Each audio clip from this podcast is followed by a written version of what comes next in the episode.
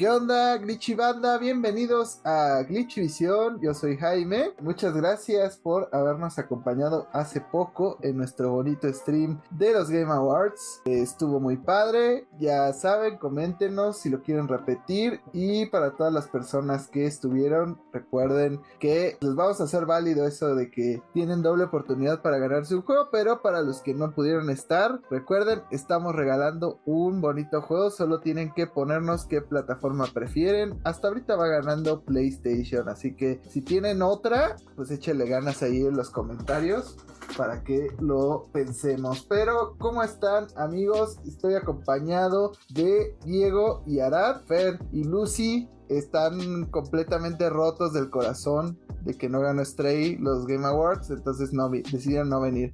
Pero, ¿cómo están ustedes?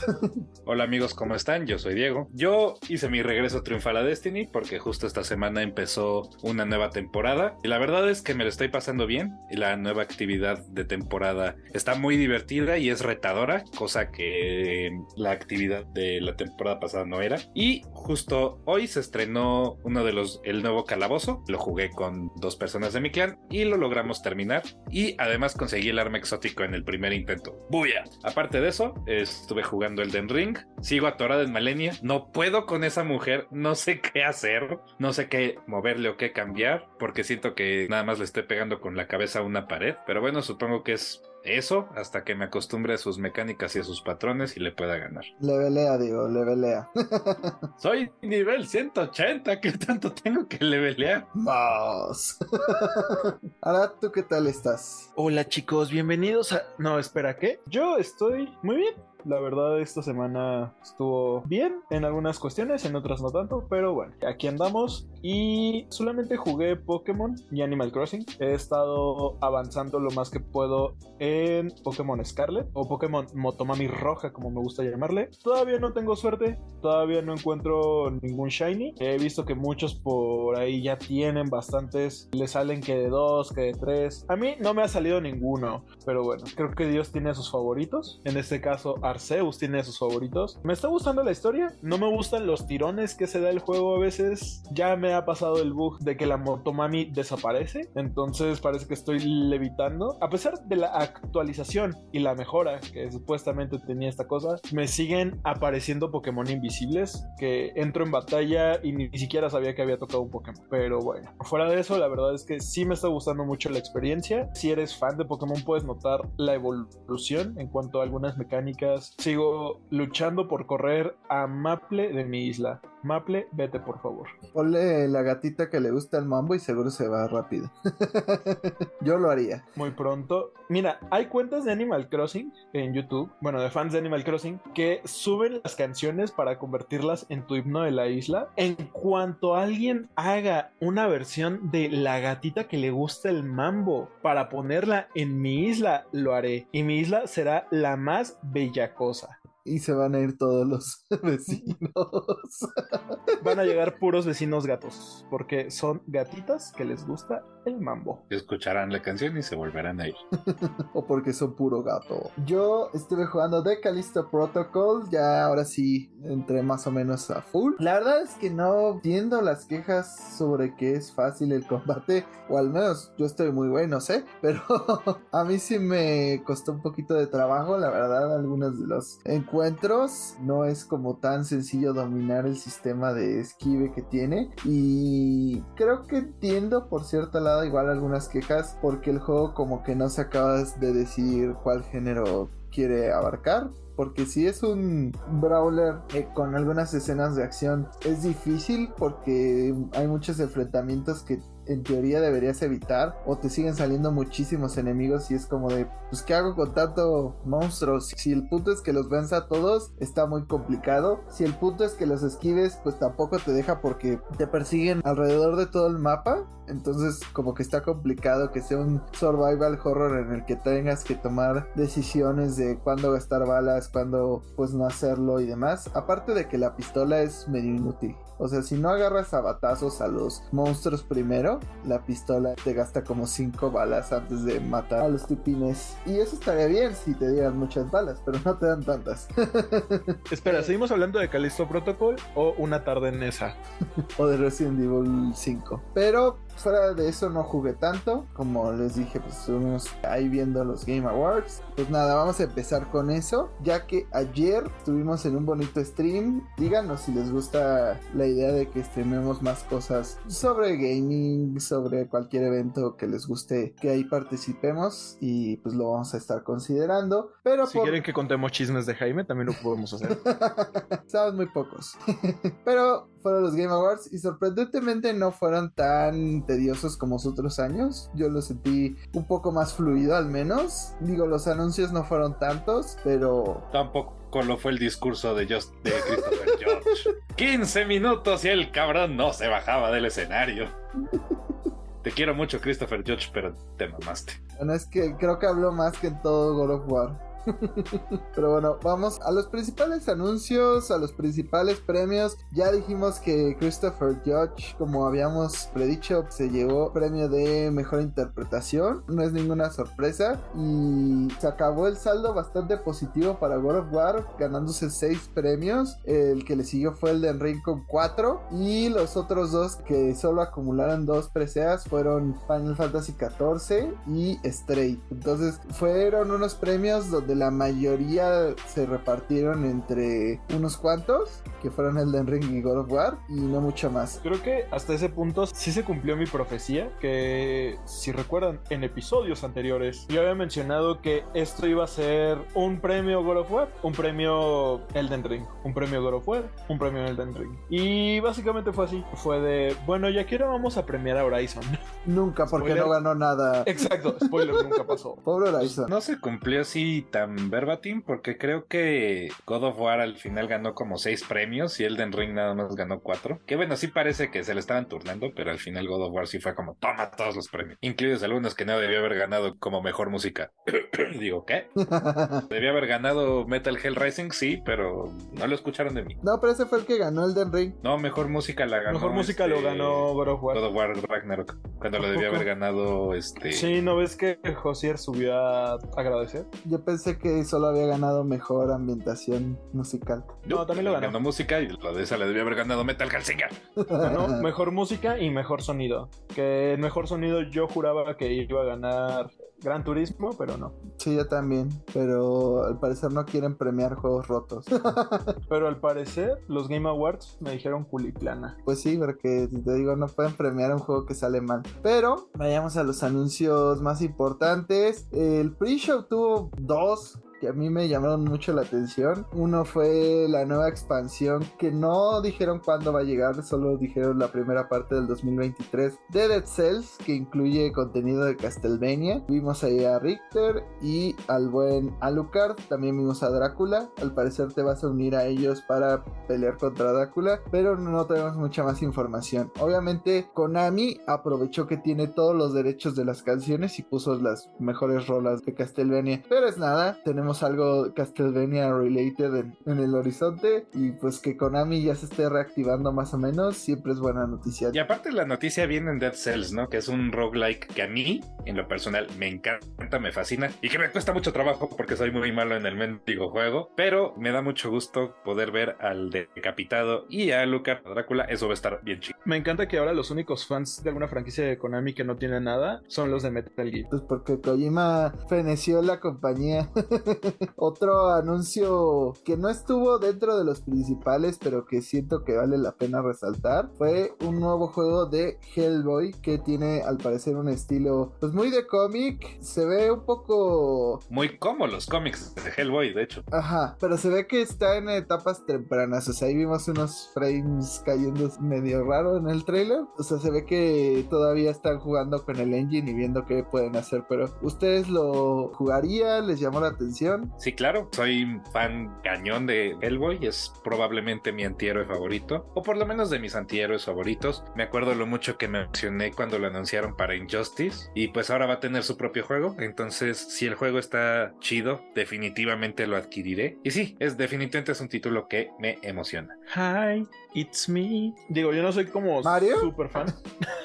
He's the problem, it's him. Yo no soy como super fan, pero creo que sí me gustó visualmente y fue justo ese aspecto de cómic que me pareció como muy interesante. Creo que yo le daría la oportunidad nada más por el estilo visual. Soy algo ignorante de las historias de Hellboy, pero uno puede empezar por algún lado. Y pues los Game Awards empezaron fuerte. Empezaron con el. Perdona que te interrumpa, Empezaron pero aparte yo quería hablar de Replaced. Ah, sí. Porque no es de los títulos principales, pero es un juego que tiene como estéticas cyberpunk y pixel art. Y la verdad es que lo que vi me encantó. Si es yo estaba como, wow, no sé qué es esto, pero está bien padre. Entonces yo le quiero hacer shout out a Replaced porque ya está en mi lista de deseados de Steam y le voy a tener el ojo encima porque se ve bien padre. Sí, la verdad se me había olvidado, pero sí se ve interesante. Yo dije que es lo que debió haber sido Cyberpunk. o al menos se ve mejor que Cyberpunk, porque para empezar aquí sí vimos gameplay de verdad. Pero ojalá llegue pronto y lo estaremos checando si llega a demás plataformas para estarle echando un ojo. Pero como dije, los Game Awards empezaron fuerte porque hicieron, creo que para muchos, el anuncio de la noche. Para mí fue uno de los más grandes. Fue un juego indie, pero que emocionó mucho. Y fue los que muchos consideraron el juego del año ese año. Fue Hades 2. Empezamos con un tráiler que daba mucho de qué hablar porque parecía que íbamos otra vez a controlar a Zagreus. Como que había dudas porque Supergiant rara vez repite una IP o, o nunca lo había hecho. Más bien nunca lo había hecho. Y por eso pocas personas lo pensaban. Pero cuando empezamos a ver diferentes dioses de la mitología griega que no habían aparecido en el juego anterior y vimos que también esta protagonista, porque al parecer ahora la protagonista es mujer, pues también tenía los pies en llamas como Zagreus. Entonces nos dio una gran idea y pues ya cuando vimos la voz de intérprete de Hades, que aquí vimos a Hades mucho más guameado por la vida, pero todavía se ve medio imponente, aún así, pero ahí lo vimos como que las consecuencias de la especie de guerra que iba a empezar en el 1. A lo mejor no hubo guerra, a lo mejor son otros hechos, pero se veía complicada la situación acabando el 1. Luego, pues si le seguían más a la historia, como parece que se arregla, pero pues no sé qué haya pasado para que en el 2 este Hades esté encadenado. Y al parecer hay nuevos personajes, incluyendo a Hécate, que al parecer va a ser la hija de Zagreus, pero no sabemos con quién tuvo esa hija. Ahora sí, quién le hizo el, el milagrito. pero, ¿ustedes qué opinaron, Diego? Yo sé que a ti te emociona más que a nadie. Sí, yo, yo estaba encantado cuando vi Hades 2, cuando de repente reconocí la música, fue como, oh por Dios, esto es Hades 2, tú lo dijiste, Supergiant nunca antes había repetido IP, nunca antes había hecho secuela, y me encanta, ¿no? O sea, Hades fue mi juego personal del año, del 2020, tengo casi 100 horas en el juego, lo he repetido hasta el cansancio, tiene esta maravillosa habilidad del que puedes agarrar y decir, bueno, una ron más, bueno, una más, bueno, otra más. Y así hasta que de repente ya te dieron las 4 de la mañana, ¿no? Y me hace muy feliz. Hécate es técnicamente una hija de Hades y de Perséfone en la mitología, entonces encaja ahí. A lo mejor es hermana perdida de Zagreus. No sé, estoy muy contento que lo hayan anunciado y se ve padrísimo. Y ahí está Apolo y está Nemesis y tiene más poderes. Estoy bien contento. Yo creo que fue de lo que más he jugado en Nintendo Switch, en la generación en general. Agarraba una ron, otra ron, ahora probaré cómo paso con esta arma, o desbloqueé esta cosa nueva a pesar de que no me gusta mucho, pues la voy a probar, o sea, o luego simplemente jugabas una ron para que te liberaran un pedacito de diálogo y que algo cambiara, pues sí como que te obsesionabas y yo presiento que 2 va a ser lo mismo, pero aumentado 10 veces como en God of War Ragnarok. Solo dijeron que iba a haber un acceso preliminar o una Early Access en 2023. No aclararon, yo me imagino que va a ser como el primero, que va a estar muchísimo tiempo en Early Access para PC. Y ahí le van a estar haciendo los cambios que los jugadores vayan solicitando. Y luego ya saldrá una versión definitiva. Entonces, yo creo que va a tardar tantito en salir, pero quién sabe. Ya Super Giant ya tiene bastantes recursos. Ya hasta se rumoraba que los iban a comprar, justamente porque habían crecido demasiado. Yo espero que no, porque me encantan sus juegos así de independientes, así de libres como pueden ser. Y yo siento que si los compra un Sony o lo que sea, pues les van a atar las manos a hacer otras cosas y eso nunca es bueno. Entonces yo creo que así están bien así sus juegos sean con personajes que no se mueven, solamente oyes las voces y ves los diálogos. Así es Pokémon y lo disfrutamos, pues todavía más Hades, ¿no? Entonces, al menos Hades tiene actores de voz. ¿Cuál es tu excusa ahí, Game Freak? no, el pobrecito Horizon Forbidden West ya se le había filtrado este anuncio, no tuvo premios, no tuvo nada. O sea, Horizon no tuvo nada en la vida. Para los que digan que Sony compra premios, pues no, no le compró nada a Horizon o es el hijo feo. Lo que sí compraron o al menos le dedicaron presupuesto, fue para un DLC llamado Burning Shores, que al parecer pues el nombre viene de que va a ir a bastantes regiones volcánicas en esta expansión y sobre todo se ve que va a ser en Hollywood y dijeron que llegará en exclusiva a Play 5 para el 19 de abril. Se me hizo raro porque a poco los de Play 4 no van a poder jugar la expansión, eso es lo raro, pero así lo decidieron, eso no me gustó tanto, es como de pues cada vez quieren ir empujando más a los usuarios de Play 4, pero pues ahí va a estar. También decidieron una fecha difícil porque pues entran el 19 de abril. Le hace que marzo, abril y todas esas épocas van a estar llenas de juegos. Pero, ¿qué opinan ustedes aparte de que pobrecito Horizon? Me gustó esto que vi, digo, no he jugado ninguno de los Horizon todavía. Ahí tengo el primero y supongo que ahí estará por la eternidad, al menos hasta que despeje toda mi lista de juegos por jugar. Sí me gustó lo que vi, sobre todo, este enfoque que le dieron a Los Ángeles ya no vamos a estar en San Francisco. Y justo, parece como que es esta forma de llamar a los fans a las nuevas generaciones. Era como lo que había pasado con el remake de Final Fantasy, Final Fantasy VII, hay que aclarar. Para hacer el final, tiene muchas entregas, que era como contenido exclusivo. No recuerdo si era la segunda parte del juego o era un DLC. ¿Alguno de ustedes? El, DLC de Intermission, que hace como un pequeño añadido y si eres de Play 5, putos. Sí. y es que justo hay títulos que ya hacen llorar a un PlayStation 4. Tengo entendido que esta secuela de Horizon fue uno de ellos y de alguna forma se entiende, pero pues iban a hacer este tipo de cosas desde un principio y lo hubieran hecho exclusivo de PlayStation 5, pero pues Sony no quería perder esas ventas. Sí, porque aparte Sony ya tenía la idea de hacerlo para Play 5, aún cuando no tenía estos números de ventas del Play 5. Y fue la gente la que le dijo, no, perro, tú dijiste que también iba para Play 4. Entonces ahora me respetas el upgrade gratuito que habías prometido. Y pues ahora Sony se lo cobró no dando la expansión, ¿no? o sea, nos dan unas, nos quitan otras. Yo sí tengo Play 5, pero es demasiado. O sea, ya no tengo memoria. Como dijo ahora, estaba la actualización de Final Fantasy VII Remake y ocupa 90 gigas la chingadera. O sea, ya basta. o sea, es prácticamente volver a cargar el juego. Digo, seguramente es el juego entero, pero 90 gigas, ¿en serio? o sea, damn. Pero hablando de juegos que no son nada exigentes, que podría correrlos una tostadora porque realmente lo hace, llegó algo inesperado. Yo la verdad no esperaba nada de Nintendo. En el stream que hicimos de los Game Awards dije, pues a ver si Zelda, porque arriba la esperanza, pero realmente no esperaba nada.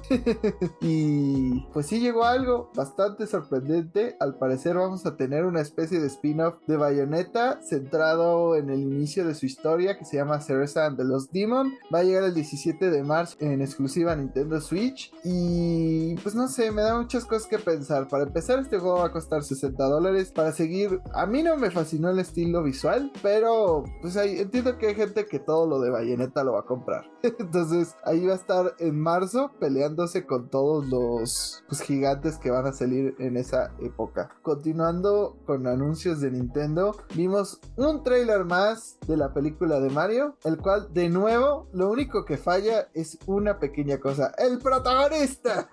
Chris Pratt volvió a hacer lo único que apestó de ese trailer. La verdad, cómo está construido el mundo, cómo los Toads tenían su trabajo, o sea, cómo iban haciendo cada pequeño detalle me gustó mucho, pero seguir oyendo a Chris Pratt me enoja.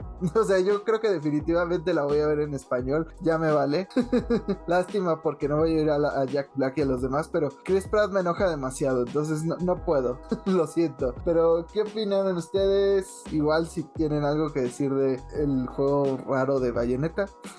pues el juego raro de Bayonetta, maldito seas, porque marzo nadie lo va a comprar ese primer cuarto, ya está atascado de cosas. Pero se ve lindo, ¿no? Este, se ve muy padre. Esto, eso de que no sea la Bayonetta luchadora, sino que más bien se base en invocar demonios, porque todavía es una niña, está curioso. Y sobre la película de Mario, maldita sea Chris Pratt, tienes la capacidad de actuación de voz de un cartón. El mundo está bien bonito, las animaciones están bien padres, pero de repente lo escuchas hablar y no me creo ni emoción, ni alegría, ni tristeza, ni dolor, ni nada. O sea, en el tráiler, spoiler, Mario se mete en uno de sus famosos tubos, en una de sus famosas tuberías, y se va pegando en cada uno de los codos. Y los de dolor de Chris Pratt son como, au, au, au, uff. Y ¡ah! suena tan falso. es muy frustrante que el protagonista sea lo, más chafa de la película. A mí me sorprendió también bastante ver un anuncio de un juego de bayoneta sabiendo que el 3 salió hace muy poco tiempo. Yo ni siquiera he terminado el 1, pero el estilo visual del juego, la verdad sí me gustó, me llamó la atención, sobre todo por esta parte de que es como la bayoneta antes de bayoneta. El estilo visual, entiendo por qué muchos no les causó como ese appeal, pero pues entiende que es como un spin-off y supongo que de ahí la libertad creativa. Cuanto a la película, de Mario. Igual que Jaime, me gustó mucho. Me sorprende bastante que sea una película de Illumination porque suelen estar bien culeras. Y ya esta promete bastante. Lo único que no promete es Chris Pratt. Por ahí hay un TikTok que dice que Chris Pratt piensa que todos los acentos suenan a su voz. Y sí, Chris Pratt no tiene esa capacidad y es muy plano, lamentablemente. Probablemente yo también la vea en español, por lo menos en el cine. Ya si en algún momento, pues cuando llegue a plataforma la pongo en otro idioma. Podría ser en inglés, pero definitivamente en el cine la voy a ir a ver en español. Y claro que voy a comprar todo lo que me venda Cinépolis o Cinemex relacionado a esa película. Que si una palomera con forma de caja de Mario, a huevo. Que si un vaso con forma de tubo, a huevo. Por favor, Cinépolis, toma estas ideas. Corte A, Cinemex tiene en exclusiva y saca pura cosa culera. Excepto la palomera de Coca-Cola. Quien me quiera mucho, regáleme la palomera de Coca-Cola. Pero, pues yo creo que Illumination siempre ha sido buena para las animaciones. O sea, sus películas visualmente no son malas. Creo que la cuestión viene con las ideas, ¿no? Y, que Miyamoto esté pegado a ellos, supervisando hasta el más mínimo chiste. Digo, lamentablemente, por alguna rara razón, a Miyamoto sí le gustó como hizo Chris Pratt las escenas. O tal vez este agua huevo obligado a ponerlo o no sé qué pase ahí porque cualquiera con un dos dedos de frente se daría cuenta que Chris Pratt no funciona. Then again, es Miyamoto. Es la misma persona que nos puso controles de movimiento en Skyward Sword. Es la misma persona que quería quitar la historia de Mario Galaxy. Así que chinga tu madre Miyamoto.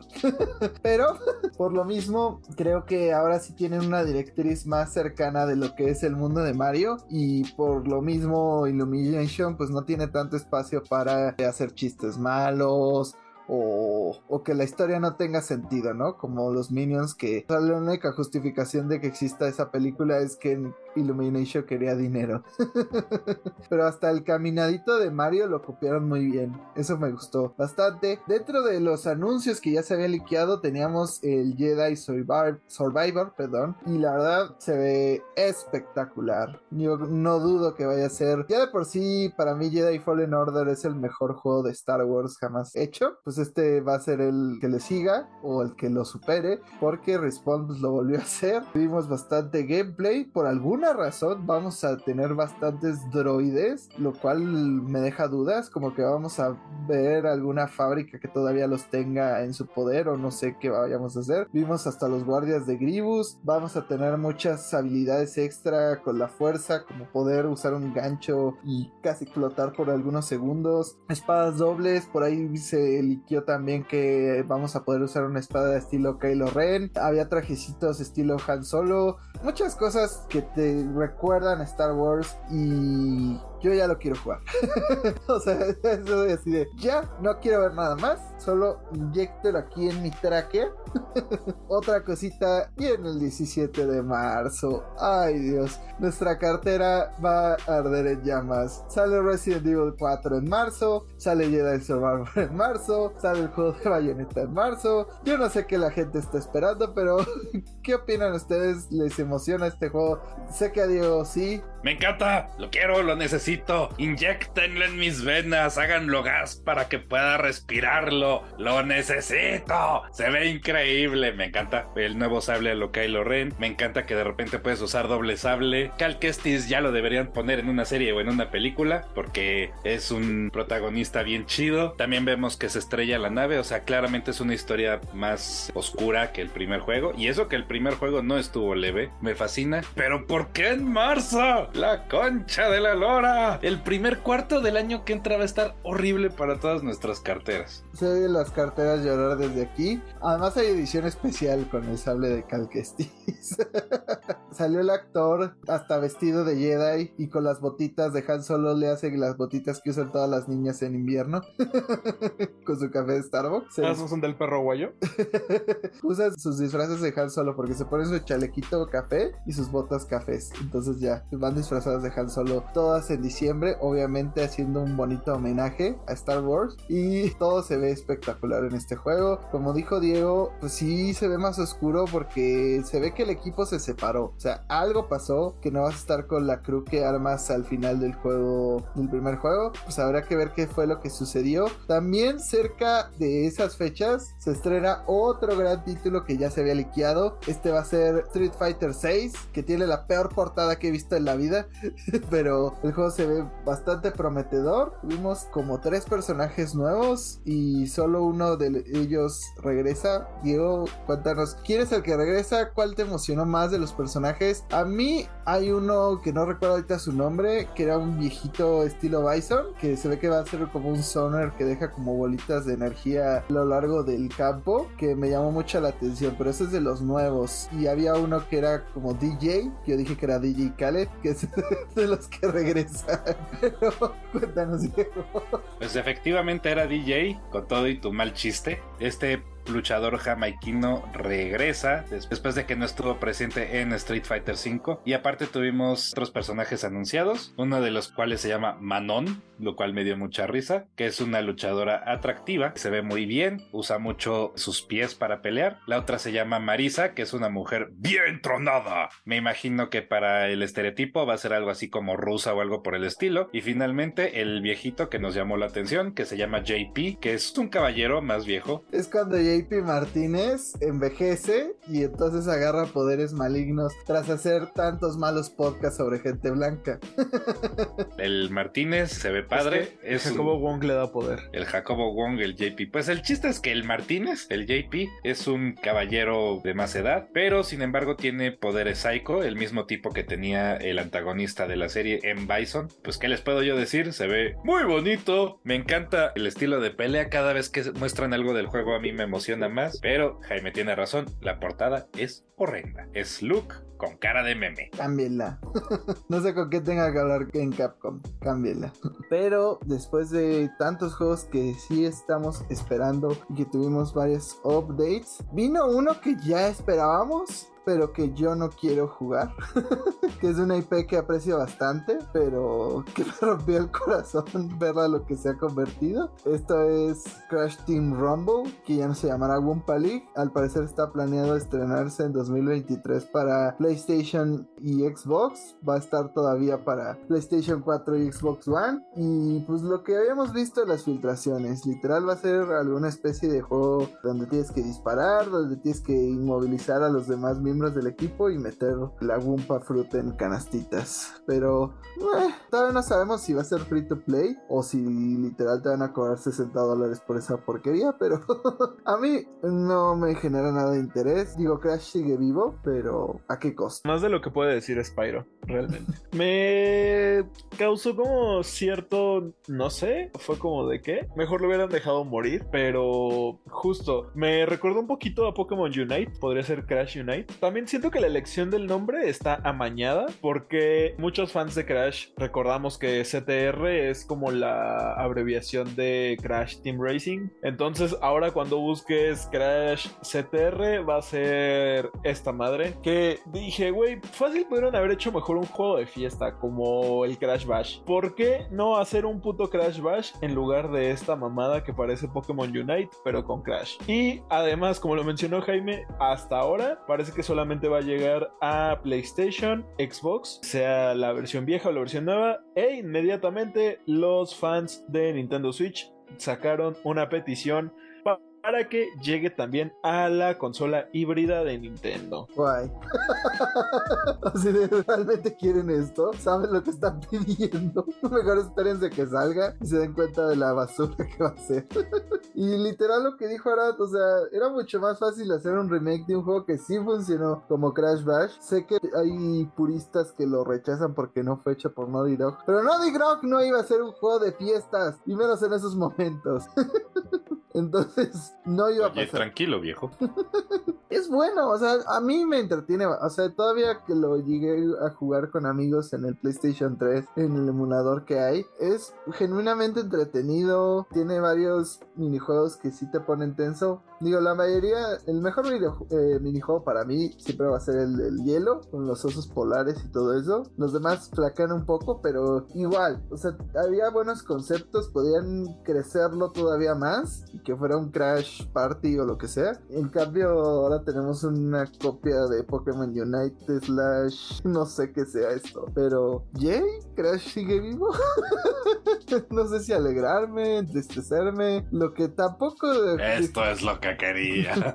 No, yo quería que Crash siguiera vivo como tradicionalmente lo conocemos, igual que Spyro. Principalmente Spyro, porque Crash ya tuvo su cuarto juego. Spyro solo tuvo los remakes. O sea, ni, ni siquiera tuvo su propio juego hecho por Toys for Bob para brillar. Pero algo que también dejó a los fans confundidos de si hypearse o preocuparse fue el DLC de Cyberpunk 2067. Al fin vimos Phantom Liberty. Será una expansión que llegará a PC, PlayStation 5, Xbox Series X y S. Obviamente CD Projekt Red no se iba a volver a aventar la chambita que iba a ser trabajar con PlayStation 4 y Xbox One después de lo que pasó. Y el video tiene a Idris Elba como Solomon Red, un agente de la FIA para los nuevos Estados Unidos de América. Los jugadores tendrán que colaborar con él para pues hacer una trama de espionaje y misterio. La verdad, los environments se ven bien, las gráficas se ven bien, pero es CD Projekt Red y es Cyberpunk 2077. No me voy a fiar jamás de un trailer de ellos. Y el hecho de que no hayan invitado a Keanu Reeves me enoja. o sea, Keanu Reeves tenía que estar en los Game Awards, repetir su hazaña. Yo ya no les creo nada, hasta que salga ya veremos qué pay. No, pues yo iba a decir que por lo menos se rifarían a Idris Elba, ¿no? Porque también ya va a estar en Cyberpunk, pero no, ni eso. ¿Qué les digo? Yo jugué Cyberpunk, quedé ligeramente decepcionado con Cyberpunk. Espero que el DLC sirva para traerlo de regreso o para revivirlo o algo, porque yo sigo sintiendo que es algo que pudo haber tenido mucho potencial y se desperdició porque los ejecutivos se querían sacar el juego a prisa. Y Me sigue encantando Night City. Sigo creyendo que Night City es una maravilla, pero eh, el juego me decepcionó. Y el DLC no creo que vaya a ser mucho para cambiarlo. Esperemos que sí. Siento que gran parte de esto pues tiene que ver con la serie de Netflix que de alguna forma atrajo al público. Entonces siento que combinado a eso y las mejoras que supuestamente ha tenido en las consolas de actual generación. Digo supuestamente porque no he tenido la oportunidad de jugar Cyberpunk. Pero podrían estar aún en la cuerda floja. La verdad es que ya nadie les cree. Sin embargo, pues todavía tienen un poco de la reputación que les dio The Witcher y pues ya también próximamente tendremos el remake del primer juego. Entonces veremos cómo les va porque pues son dos proyectos de alguna forma. Y con esto se canceló el proyecto que tenían de hacer un multiplayer para Cyberpunk. La verdad pues que bueno que al menos estén tomando algo tiempo. Ya veremos. O sea, CD Projekt Red antes de Cyberpunk era un estudio reconocido por la calidad de sus juegos y porque le entregaban al jugador mucho más de lo que solían hacer los estudios por su dinero pero pues ya, o sea, el voto de confianza ya lo perdieron. Habrá que esperar hasta que salga el DLC. Si vale la pena, ya se los comentaremos. Bueno, tal vez Diego se los comente porque yo no pienso comprarlo. pero espero que la tentación no me gane, aunque probablemente lo hará. A mí al menos, Cyberpunk, aún sin los problemas, se me hizo un juego aburrido.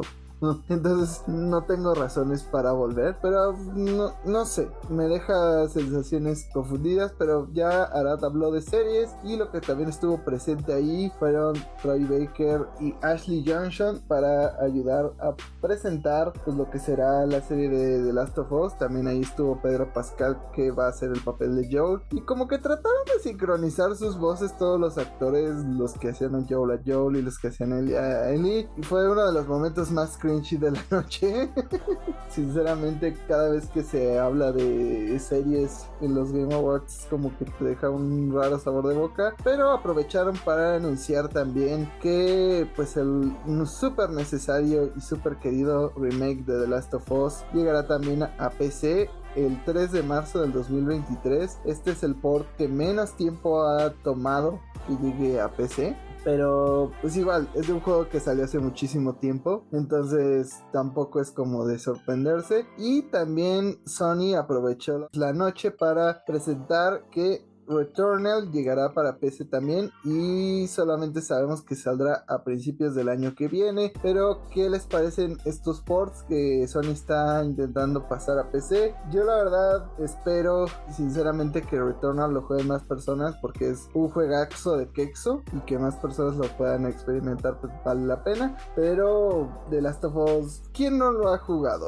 o sea, realmente solamente pienso que como me dijo Diego alguna vez que los que no han visto nada de The Last of Us y van a ver la serie, pues son los que a lo mejor se animen a jugar el juego, pero fuera de ahí no le veo mucho punto al port. Pero ustedes qué opinan? Pues a mí me da mucho gusto que Returnal vaya a llegar a PC. Probablemente mi compu no lo va a correr, pero en caso de que sí lo haga, aunque sea en mínimo y que todo parezca juego de Nintendo 64, a mí me entusiasma mucho porque es un juego al cual le he querido poner las garras encima ya desde que salió, que es un buen rato. Eh, se ve increíble y divertido y todo lo demás, y pues es más probable que me consigo una compu nueva que un PlayStation 5. Entonces me da gusto que vaya a llegar a PC. Y pues en el caso de The Last of Us, pues ya jugué el original. Ustedes saben que yo no soy el fan más grande de esta serie. Yay, pero yo no lo voy a comprar. Pues en mi caso, no juego en PC. Tengo ese hermoso remake para PlayStation 5, el cual todavía no he empezado. Así que ya saben, no me hagan spoilers de la historia. La verdad es que la hija de Joel se ve muy buena persona. Espero que no le pase nada. Y no sé si conozco gente que está como casada con PC y nunca ha tenido como una consola de Sony o no ha tenido consolas en general y juega solamente en PC. Entonces siento que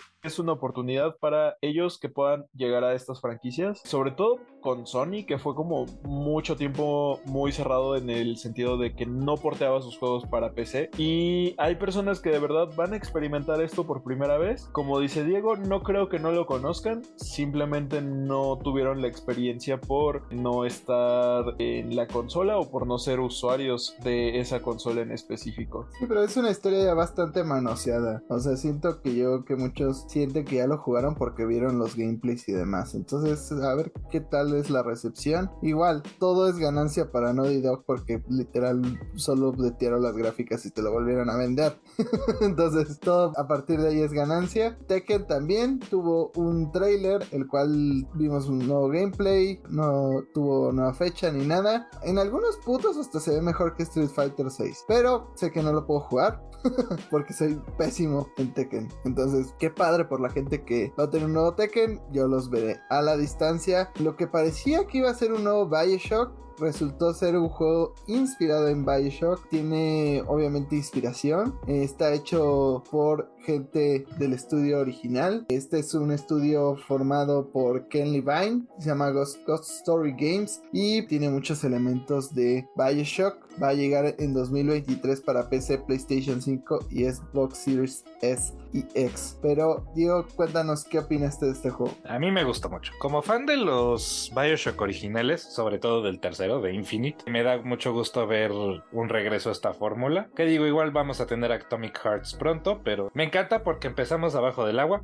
luego una ciudad en el cielo, y esto probablemente va a ser una ciudad en el espacio. Entonces ya no sé cómo van a seguir escalando hacia arriba o hacia abajo, porque como que se les están acabando mucho los espacios en donde poner sus juegos. Que probablemente ese más se va a ver muy similar a Bioshock, pero para mí eso está bien. Tomó bastantes inspiraciones y muchos fans ávidos de un nuevo juego porque Bioshock ya tiene bastante tiempo que no lo vemos en las consolas, entonces seguramente será un éxito. Luego vimos su trailer de Final Fantasy XVI, que la verdad yo habiendo visto todos los trailers de Final Fantasy XVI, este no fue especialmente bueno para mí. O sea, se me hizo X en comparación a lo que hemos visto. Hay otros con más gameplay, con más historia. Lo único bueno fue que al fin nos dieron una bendita fecha, que es el 22 de junio. Más o menos cercano al desmadrito de todos los otros juegos, pero no tan cercano. Y vimos la edición especial. Y la portada es preciosa en comparación a la de Street Fighter 6. Entonces, al menos les agradezco eso. No sé, digo, a ti si te gustó el trailer, a mí en lo personal, pues pudo no haber pasado con que diera la fecha. El trailer me gustó, o sea, está muy bonito el trailer, cada vez que lo veo me emociono, pero es innegable que se parece mucho a los trailers anteriores. Creo que sí nos podrían haber dado la fecha y ya y creo que con eso hubiéramos estado satisfechos. Afortunadamente no sale en el primer cuarto del año, porque otro juego en febrero marzo me hubiera matado. A mí sí me entusiasma mucho el juego, pero Tienes razón, el tráiler pudo haber no pasado por lo parecido que ya tenía con otros. Me hubiera gustado que mostraran más gameplay porque creo que hemos tenido un gran total de un tráiler con gameplay y este es como mucho y miren qué bonita está nuestra historia, es como déjame ver cómo se va a jugar, maldita sea. Pero quieren ocultar hasta el final. Hubo otro anuncio de Square Enix y al parecer vamos a tener un demo de Forspoken, el juego que a veces se ve muy bien, a veces muy mal. Exclusivo ya está disponible el demo. Ya está disponible, ya lo pueden jugar, pero ese fue el anuncio y pues nada, ya les contaremos cuando lo probemos. Yo la verdad no he descargado el demo, si tengo ganas de probar Forspoken para tomar la decisión de si lo voy a comprar o no, porque la verdad, yo creo que este juego sí le hace falta un demo, porque tienes que ver si realmente se siente bien jugarlo o solamente es que no han sabido cómo enseñarlo, porque hay veces que sí se ve rarito. Entonces, creo que esto también le hubiera venido bien a The Callisto Protocol y que la gente no saliera tan decepcionada cuando esperaban una calca de Dead Space, pero pues afortunadamente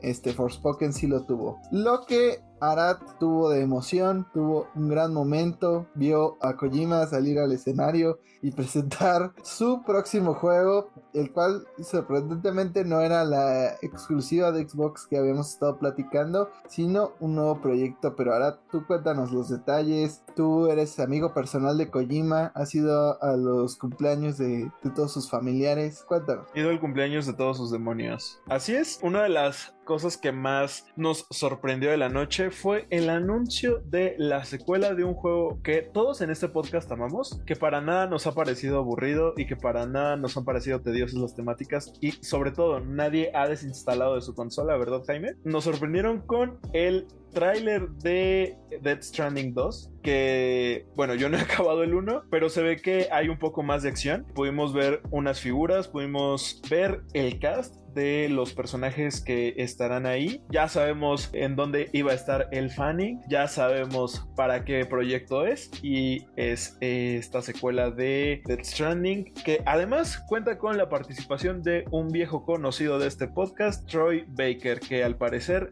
va a ser revivido como Joel en este juego. ¿Y va a jugar golf? Obvio. Diego, ¿qué opinaste a ti si te gustó mucho Death Stranding? Tengo entendido que este juego va como a lidiar con las consecuencias del 1, de ver si fue tan buena idea reconectar el mundo. Y sobre todo vemos a Jet Bridges, pues ya viejito. Entonces se ve que ya ha pasado el tiempo en ese mundo, aunque también la gente envejece en segundos si le cae la lluvia esa rara. Entonces, quién sabe. Sí, ahí está algo raro. Un spoiler menor. Está raro porque Sam está viejito y porque Fragile está pues curada porque ella tenía el cuerpo de viejita. O sea, aquí se termina el spoiler. A mí sí me entusiasma mucho que vaya a salir el segundo juego. Me entusiasma la participación del Fanning. Lo que se vio no es gameplay, entonces no puedo decir mucho. La premisa siempre está muy rara y Kojima dijo que hay como muchísimo que escarbar y descubrir en el tráiler, pero yo no soy de los que se va a poner 50 minutos a estudiar el tráiler y buscando el más mínimo detalle. Yo esperaré al siguiente o a que muestren gameplay y que nos expliquen más o menos de qué va el juego. Me da gusto ver el regreso de Samber Porter Bridges. Me da mucho gusto ver el regreso de Fragile. Que Troy Baker y su personaje del juego anterior parece ser que regresó como un rockero bisexual o algo por el estilo. Y pues no puedo esperar a jugar. Bueno, sí puedo esperar. Hagan el trabajo bien y ya. Troy Baker, te nos volviste reggaetonero.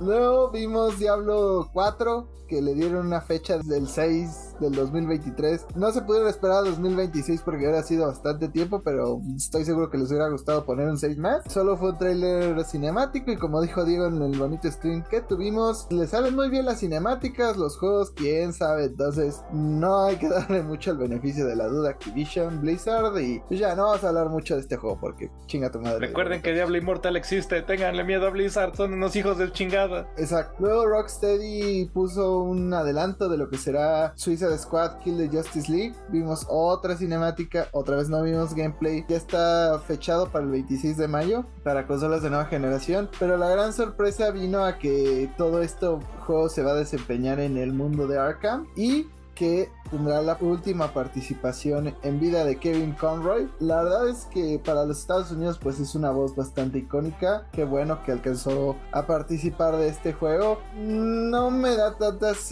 esperanzas luego de que vimos que acabó siendo Gotham Knights. Percy está emocionado, pero pues a él le gusta todo lo del universo de DC.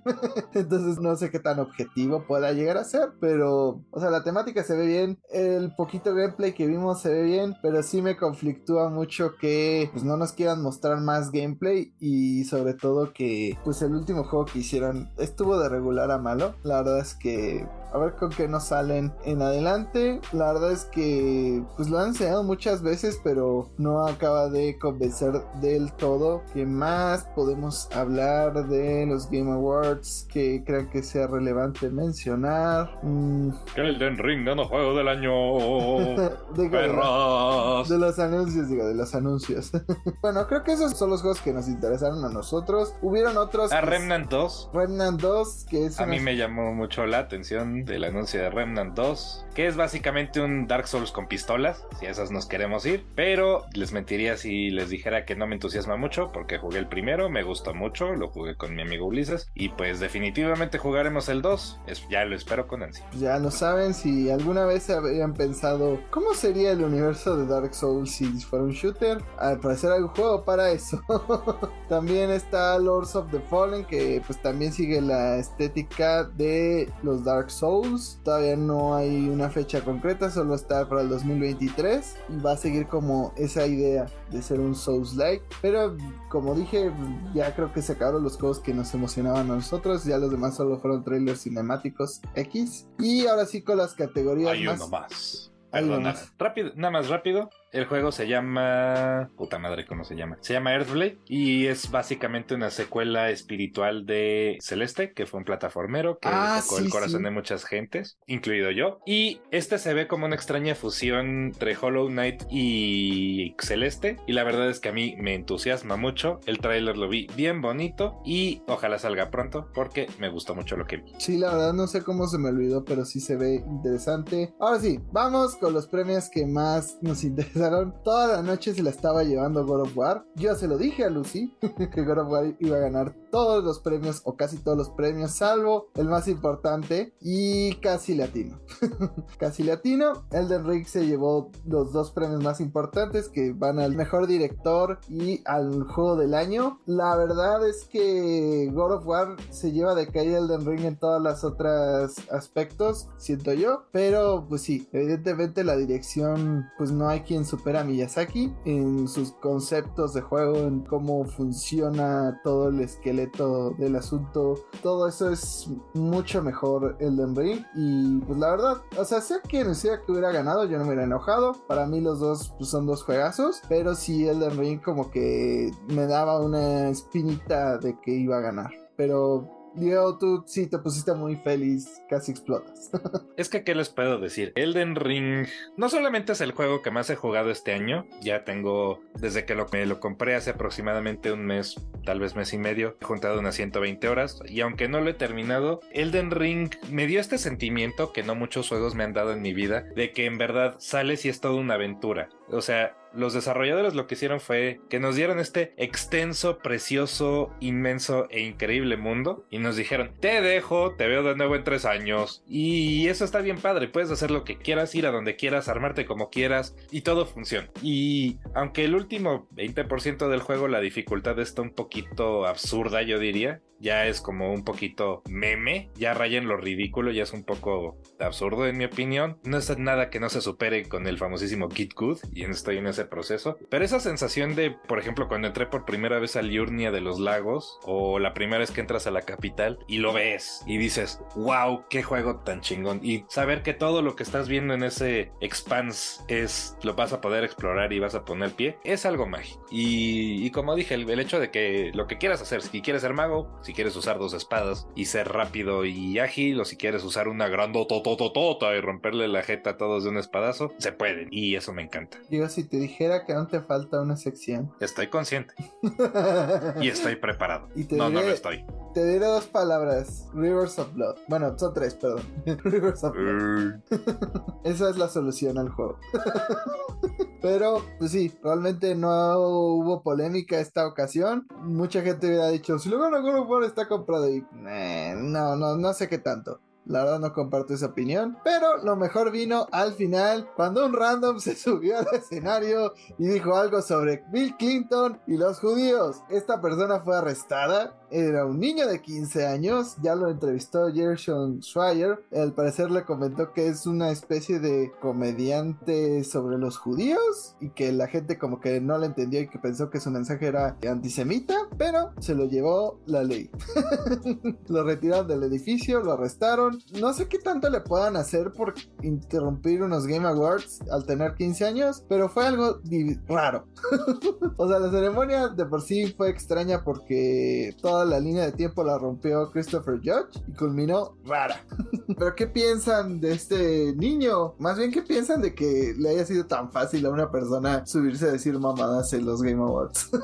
Mira, Jeff fue el que organizó los premios. No digas eso, por favor. No está chido, o sea, es un problema de seguridad que un hijo de vecino se puede haber colado a los premios y agarrar y decir, aparte ni siquiera lo dijo bien, dijo, quiero nominar este premio a mi rabino ortodoxo reformado Bill Clinton. O sea, ¿qué pedo con el random? Y también creo que lo mejor que podríamos hacer con el Squinkle es dejarle de dar atención, porque eso es precisamente lo que quiere. Hola, escuchas cómo están aquí llegando al podcast, este, a través de situaciones un poco tarde, pero aquí estoy. Y pues, ¿qué opino? Que, pues mira, sí, bastante inofensivo al final lo que pasó. Es un chistecito, los memes la verdad están buenos, eso de que están invadiendo tu mundo, este, viene contigo, pensé que venía contigo, entre otros, Pero pues sí, nos demuestra que nos fue leve, ¿no? O sea, esto fue un problema de seguridad que sí, pues vaya, si no hubiera sido algo tan inocente como el rabino ortodoxo reformado Bill Clinton, güey, pues no estaríamos riéndonos tan a gusto, me explico. Aquí la pregunta no es nada más en este evento. Creo que en general, cómo la gente pasa los cercos de seguridad en cualquier evento. Lo cual debería ponerse en duda. Aparte de eso, los protocolos. Sobre todo porque sabemos que este niño adolescente, lo que sea, pues ya está en manos de la ley y no se sabe también cómo va a ser juzgado. Creo que no nada más depende de las leyes federales, ya que cada estado de Estados Unidos se rige por una constitución y normas diferentes, pero pues quién sabe si en este caso le toquen a los papás o a él mismo, que se supone él mismo se autodenominaba comediante. Los, memes, los memes de Bill Clinton, sí, los he visto. No me dan tanta risa porque no he jugado el Denry. Mira, ya como dice Diego, dejemos de darle atención. Ahí estuvo. Lo que sí hay que prestarle atención fue el DLC de Elden Ring, que ya está disponible desde el 7 de diciembre. La verdad es que no me ha hecho volver al juego porque ya jugué mucho PvP antes de que hicieran esa arena específica. O sea, hay un área en Elden Ring antes de entrar a la academia de Raya Lucaria que literal puedes ver que está llena de sangre donde la gente se la agarró de coliseo porque al parecer era muy difícil hacer un coliseo para pinche From Software. y, oye, por cierto, nunca dijimos que anunciaron Armor Core. y creo que es algo imperdonable. Pero sí, Rewind, por favor, se nos presentó un tráiler cinemático de que From Software va a volver a trabajar en la saga Armor Core, este juego de mechas. La verdad es que yo nunca he jugado uno. Me sorprendió más que nada que no hayan reboteado la saga, siendo que lleva tanto tiempo inactiva y al parecer es Armor Core 6. Pero ya que aprovechando que llegaste Lucy, ¿tú qué opinas del regreso de Armor Core? Y pues nada, se los olvidó. Una disculpita. Pues me emociona, la verdad es que el trailer que nos mostraron se ve interesante, se ve como un mundo bastante gris, pero pues como dices, no está curioso que no la hayan reboteado. En parte siento que es porque yo no he jugado ningún Armor Core, podrían corregirme si me equivoco, pero quizás no es como el Final Fantasy, ¿no? Puede ser el Final Fantasy 48, y no importa que no hayas jugado los otros 47, lo puedes disfrutar. Entonces, puede que sea algo así. Por lo que he visto hay mucho interés en juegos de mechas, de hecho, pues yo justamente me quedé con ganas de uno después de que nunca voy a ver Xenoblade Chronicles X en, en Switch. Así que creo que esto es lo segundo mejor. Y por último, pues creo que me agrada ver que From le va a dar un descanso, al menos al lado de Souls Lake, porque pues sí se han estado quemando pues, las ideas muy rápido. Bueno, pues no muy rápido, pero en un tiempo bastante apretado. Entonces creo que un descanso del género pues les haría bien para darse ideas nuevas de cómo, pues, cómo revolucionarlo, ¿no? Ellos lo crearon y lo siguen mejorando, pues a ver qué nos traen ahora nuevo, ¿no? Después del Ring.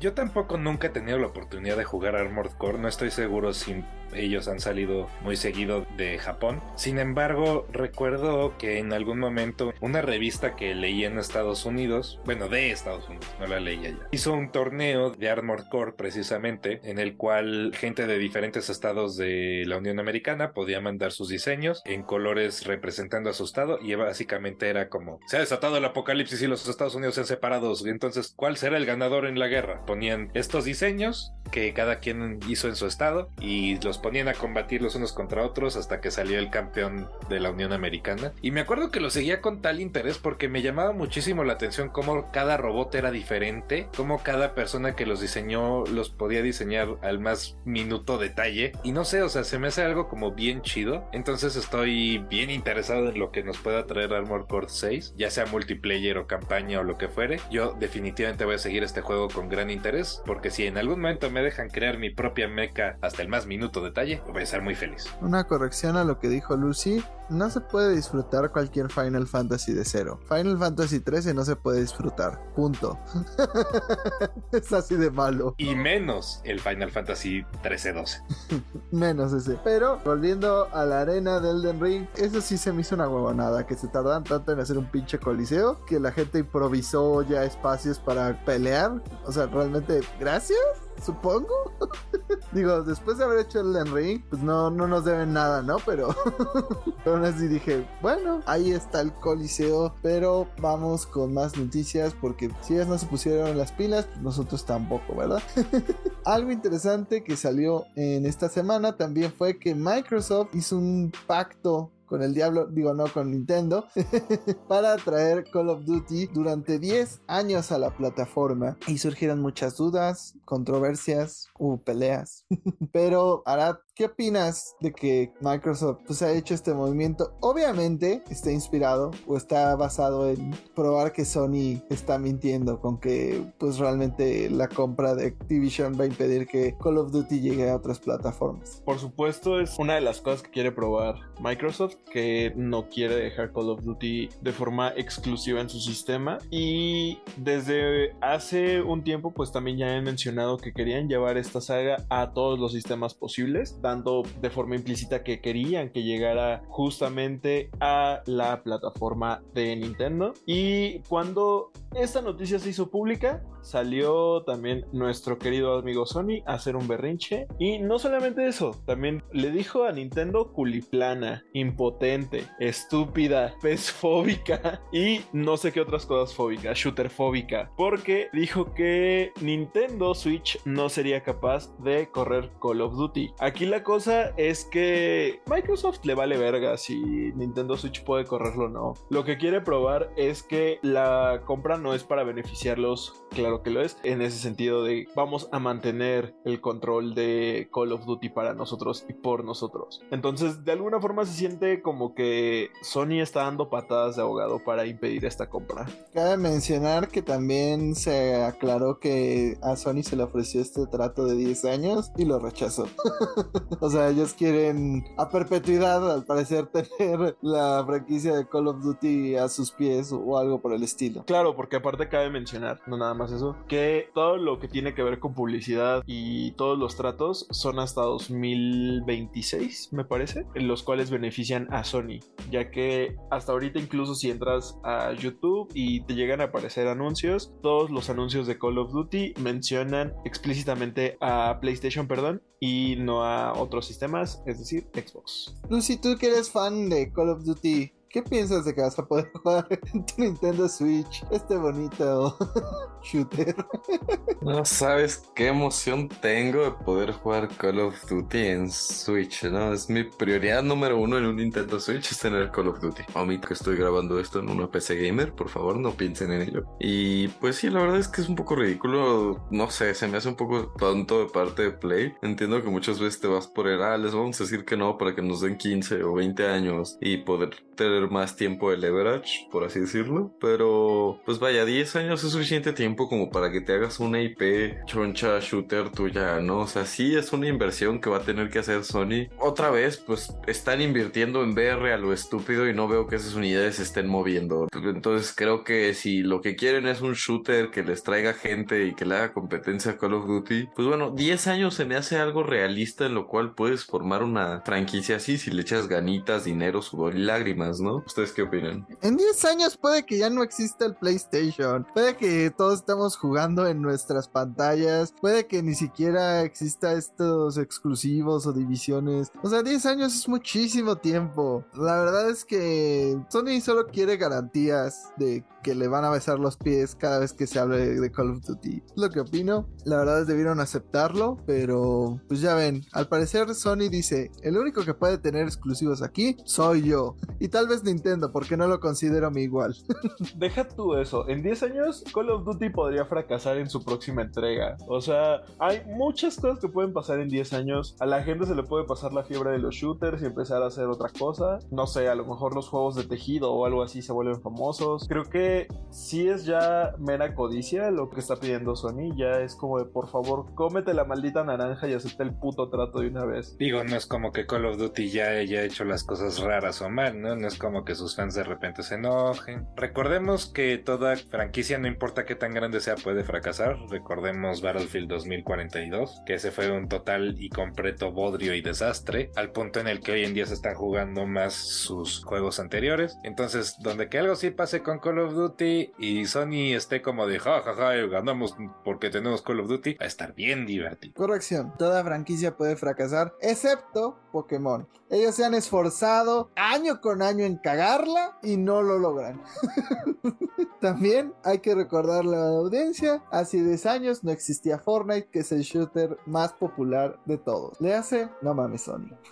Pero al que sí le valió que eso es todos estos tratos y demás fue a Gabe Newell porque literal dijo bueno en Steam la verdad no necesitamos estas confirmaciones de que van a estar en nuestra plataforma por tanto tiempo porque creemos en las intenciones de Microsoft. O sea ellos creen que si genuinamente Xbox va a hacer posible que la gente pueda seguir jugando Call of Duty en Steam. También tienen la plataforma con más usuarios no entonces pues eso es lo que no les preocupa que saben que evidentemente si quieren tener ventas pues tienen que estar en Steam, pero la gente puede seguir tranquila de que va a tener Call of Duty en Steam. No sé si por 10 años, no sabemos si todavía exista Call of Duty en 10 años, pero ya veremos. Lo que sí, probablemente no se dé esta compra porque se bloqueó la compra de Activision por parte de Xbox, ya que la Comisión Federal de Comercio de los Estados Unidos pues, llevó la adquisición a los tribunales argumentando que Xbox podía boicotear la competencia haciendo exclusivos a Call of Duty y otros juegos. Claramente, esto no es por Call of Duty. Si hacen exclusiva a Crash, la industria podría caer. Solo piénsenlo. Pero ¿qué opinan de estas aseveraciones? Yo la verdad no entiendo de dónde viene. la votación para aprobar la demanda de Microsoft se ha saldado por tres votos, pues en las cámaras, y la comisión argumentó que Activision y Blizzard y King ofrecen videojuegos populares a más de 154 millones de usuarios mensuales. O sea, hace un chingo. Pero, ¿cómo lo ven ustedes? ¿Realmente creen que Microsoft planee hacer exclusivos estos juegos o creen que sus intenciones sean verdaderas? Por supuesto que sus intenciones no son verdaderas. Lo que les interesa es el varo. Pero no creo que en verdad vayan a ser exclusivos estos juegos, precisamente porque les importa el varo. Como ya hemos mencionado hasta el cansancio en este podcast, la plataforma en la que más se vende Call of Duty es en PlayStation. Por supuesto que les conviene no quitar el Call of Duty de PlayStation, porque pierden lana si no venden el juego. Con todo y que la Federación de Comercio están diciendo que pueden hacer que los juegos sean exclusivos y manipular los precios fuera del ecosistema y degradando la calidad de los juegos en otras consolas, no creo que vaya a suceder. Yo siento que sería una movida económica muy idiota no permitir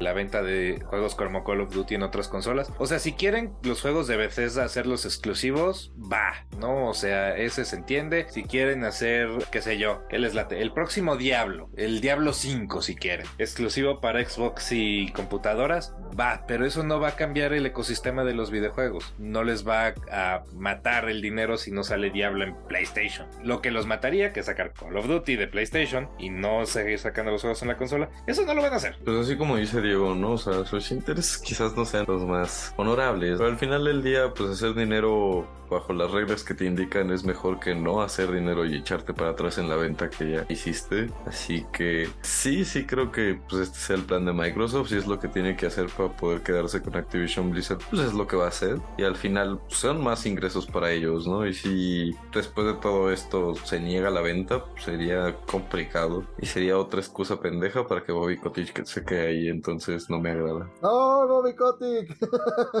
¡Chica, Bobby Kotick! Creo que lo principal que se debería revisar, o sea, más allá de qué juegos se van a ir como exclusivos, como menciona Diego, las IPs establecidas no creo, quizá cuando empiecen a sacar juegos nuevos, IPs nuevas, probablemente sí, los veamos como exclusivos de Xbox. Sin embargo, lo que sí hay que revisar es la práctica monopólica, ¿no? O sea, con cuántos estudios están quedando, porque cuántos estudios no incluye pues ya el trato, ¿no? Nada más con King, ahí se están llevando, no sé si el mayor, pero pero sí a que le deja mayor ganancias a la industria de juegos móviles. Está comprobado que la mayoría de los juegos de King siguen dejando buenas royalties. Por ahí las señoras que todavía le meten dinero al Candy Crush. Y no nada más eso. Incluso se ha visto en distintas adquisiciones que empresas tienen que dejar o vender cierta parte de su patrimonio para que no sea considerada una práctica monopólica. Nótese que Arat siempre dice señoras que juegan Candy Crush y él nunca suelta Pokémon Go.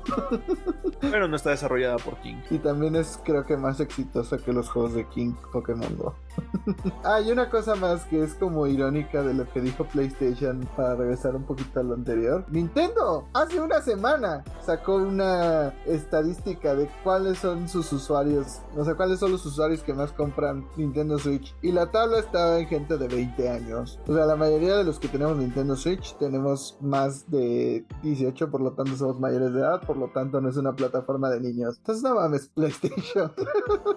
o sea, una cosa es que sí, hay muchos juegos enfocados a niños. O sea, ya muchos alcanzan el timbre. ya muchos no le piden dinero a sus papás. Pero bueno, pues ya sabemos qué piensa PlayStation. Algo sí es claro, no lo va a correr bien Nintendo Switch. Yo solo quiero que salga para reírme un chingo. Pero también lo que me da risa es muchas de las cosas que han dicho los diferentes directores y gente que ha participado en Days Gone. Porque al parecer no pueden admitir que este juego ya no va a continuar, que esta saga murió con un solo juego y siguen diciendo cosas y cosas. Ahora fue el turno del codirector de Days Gone, John Garvey, y guionista de Uncharted del Abismo de Oro, o Los Legacy, como le quieran decir, y varios juegos de la serie iPhone Que se pasó por Twitter criticando a VGC y a varios periodistas que analizaron el juego de mundo abierto que llegó en aquel momento a Play 4, alegando que las notas variadas que tuvo el título, principalmente contando que tiene un 71 en Metacritic, se deben a los problemas técnicos con los que se estrenó el juego. Más bien que no se deben a estos problemas, sino que algunos críticos woke, como él definió, no se acabaron el juego y que otros analistas también woke no acabaron por congeniar con el protagonista y sus motivaciones. Evidentemente los bugs son un punto, o sea, si no pregúntale a Pokémon, no puedes argumentar que tu juego merece una gran calificación si sale con muchos bugs. Y para seguir,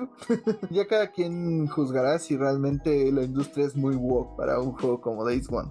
Hoy en día cada quien encuentra sus métodos, como diría Diego, sus reporteros de confianza, sus informantes de confianza. Y ya vivimos en una etapa donde no confiamos mucho en los periodistas de videojuegos por distintos motivos. Cada quien escoge a quien le confía su opinión y la experiencia propia. Pero como dice Jaime, ¿no? O sea, ambos lados de la moneda. Los bugs van a afectar tu calificación, como Pokémon, sí, pero si tu juego es bueno, la gente lo va a disfrutar a pesar de los bugs, como Pokémon. Entonces, realmente, pues son patadas de ahogado ya en este punto. Ya solo es hacer más mame para ver si esa, como diría, no hay mala publicidad, solo publicidad. Y es para ver si eso trae un poco más de atención al juego. Pero realmente siento que solo aleja a la poca gente que le quedaban ganas de jugarlo. Como ya es este güey mamando otra vez, ¿no? O sea, ya para qué pruebo su juego. Seguro si está así de malo y por eso está haciendo tanto mame. Más la audiencia de PlayStation, yo quiero pensar que sería woke, sería woke, porque muchos de los juegos hablan de diversidad, son criticados justamente por este tipo de cosas. Entonces, pues a la audiencia de PlayStation no le está hablando. No sé a quién le está hablando. Sony claramente no les va a devolver la oportunidad de trabajar en la IP. Entonces, pues sí, son patadas de ahogado. Luego Mitch Dyer, guionista de Warner Bros. Games de Montreal, le contestó, John, vamos, hay formas más amables de dejar atrás la sensación de que los críticos se equivocaron. No pasa nada por no ser recibir elogios universales. Condenar un grupo woke es ficticio. Es una táctica obsoleta utilizada solo por los viejos, sin contacto con la realidad. Fox News no significa nada aquí. También cabe aclarar que John Garvin dejó Band Studio en 2019 y ahorita está trabajando en un juego NFT. Yo creo que eso habla en general de la persona que es John Garvin. no sé si algo, tenga algo más que añadir para esta bonita reflexión que hicimos.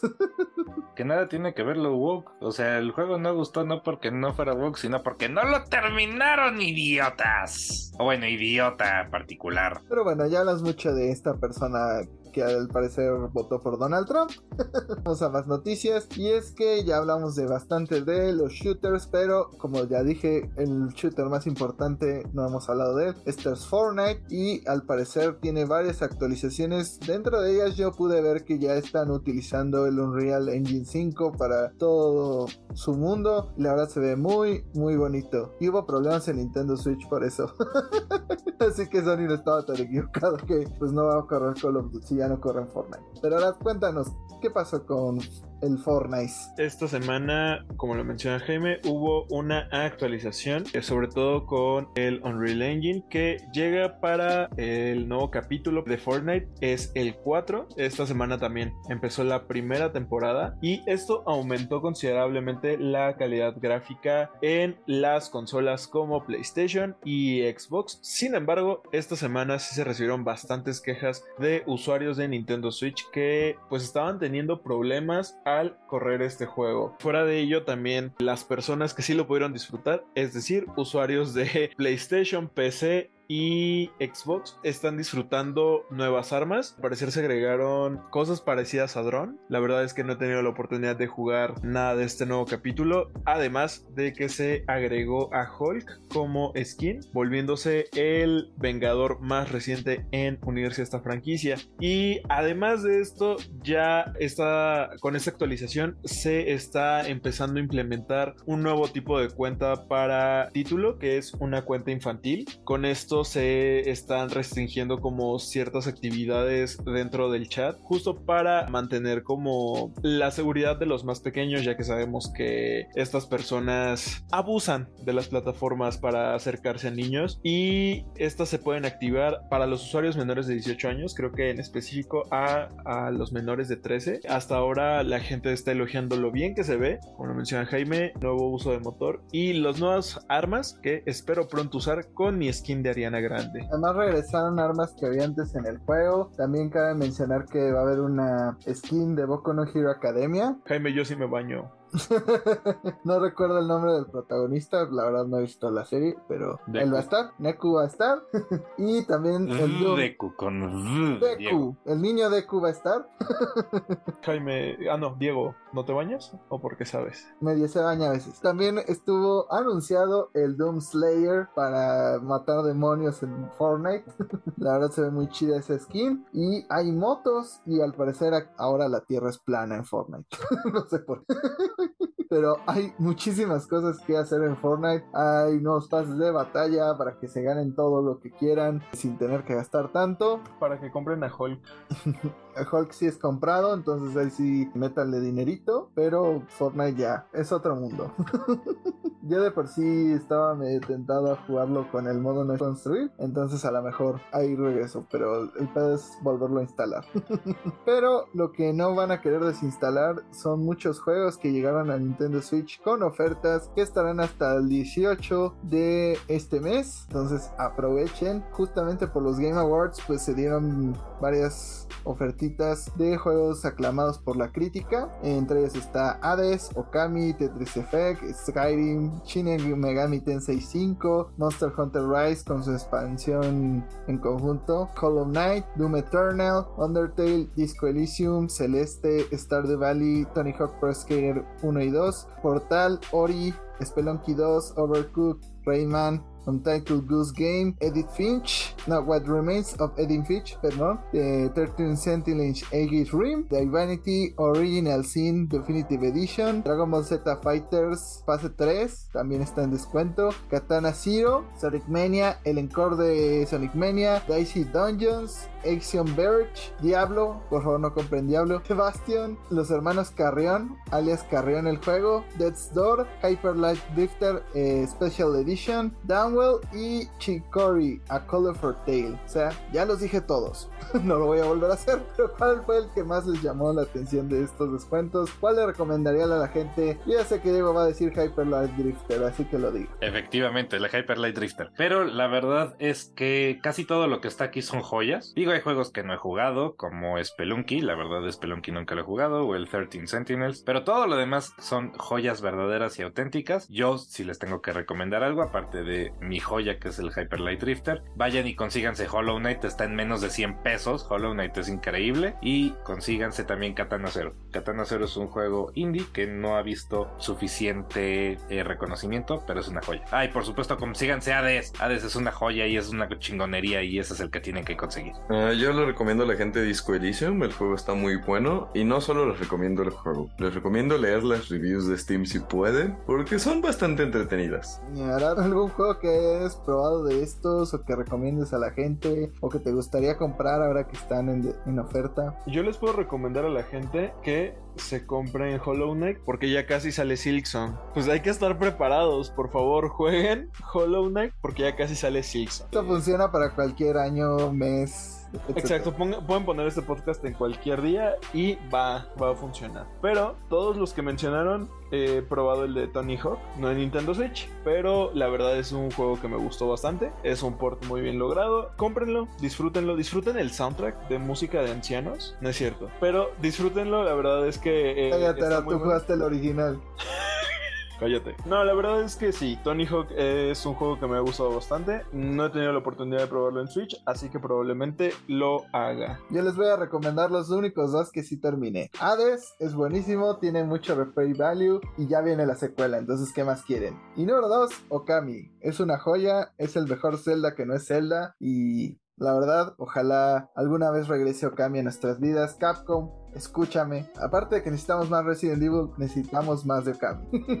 Ojalá algún día salga Silson. También, ojalá, Cherry, escúchanos. Ya saca Silson, por el amor de Dios.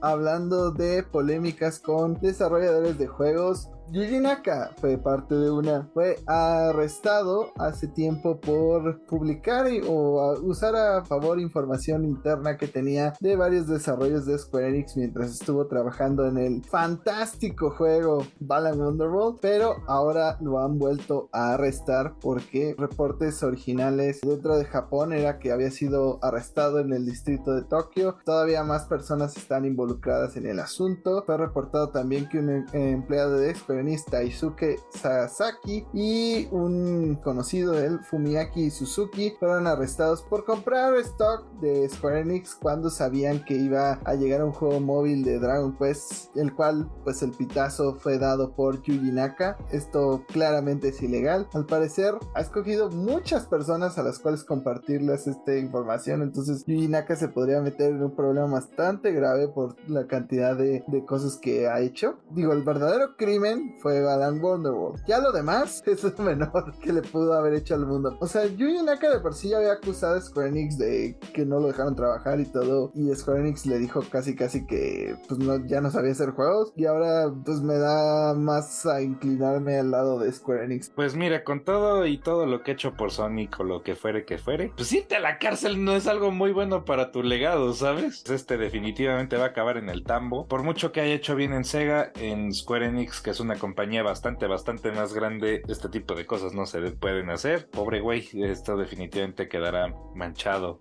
En, en su carrera y no yo creo que hasta para como son los japoneses hasta el- me cuesta creer que se vaya a poder recuperar ¿eh? Pero aparte la pérdida de reputación en Japón es bastante gruesa, o sea, te borran literalmente de todo. Hay que recordar el actor que participaba en Judgment, lo quitaron de casi toda participación que tenía en el juego. ya había el pobre Yuji Naka haciéndose el harakiri hay un update también que no solamente fue del juego de Dragon Quest, sino que fue vuelto a arrestar Naka por cargos de pues, insider trading. Esta vez fue en relación a Final Fantasy VII The First Soldier. Y Naka al parecer compró 120 mil shares de Square Enix. Unas cuantas, cosa de nada, o sea, una cosa nada delicada por 144 millones de yenes. Con ganancias pues de miles de millones de yenes. Lo triste es que no nada más es él, sino que también pues involucró a empleados del mismo Square Enix. Pero lo que genera tantos bugs que a lo mejor alguien se podría morir. Ya sabemos qué juego estoy hablando.